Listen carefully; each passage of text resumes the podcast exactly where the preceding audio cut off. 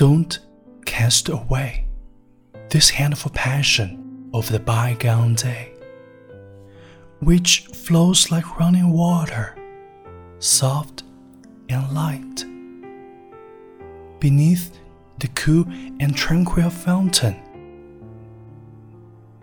别丢掉这一把过往的热情，现在流水似的，轻轻 在幽冷的山泉底。At dead of nights in pine-climbed mountain, as vague as the sighs, but you should ever be true. 在黑夜，在松林。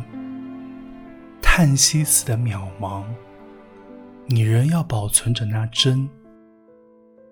The moon is still so bright.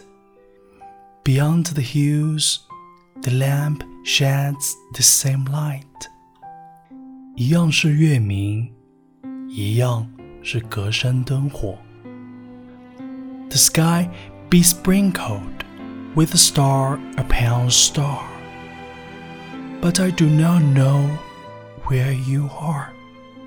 It seems you hang above like dreams.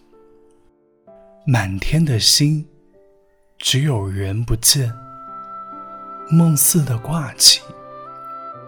You ask the dark night to give back your word, but its echo is heard and buried though unseen, deep Deep in the ravine，你向黑夜要回那一句， 你仍得相信，山谷中留着有那回音。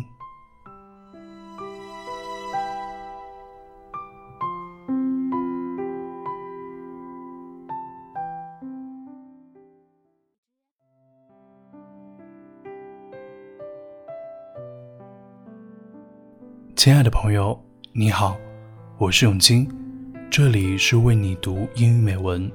刚才我为你读的作品是林徽因的《别丢掉》，翻译出自许渊冲。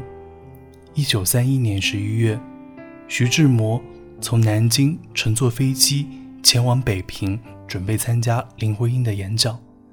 飞机遭遇大雾，撞山失事，徐志摩不幸罹难。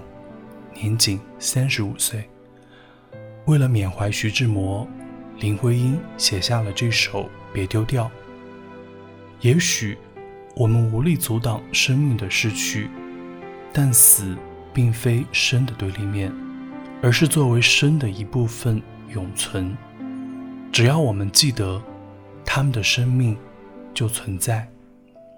虽然斯人已逝，但别丢掉。这一把过往的热情，虽然如叹息似的渺茫，但别丢掉那真；虽然人不见，但别丢掉心中的相信。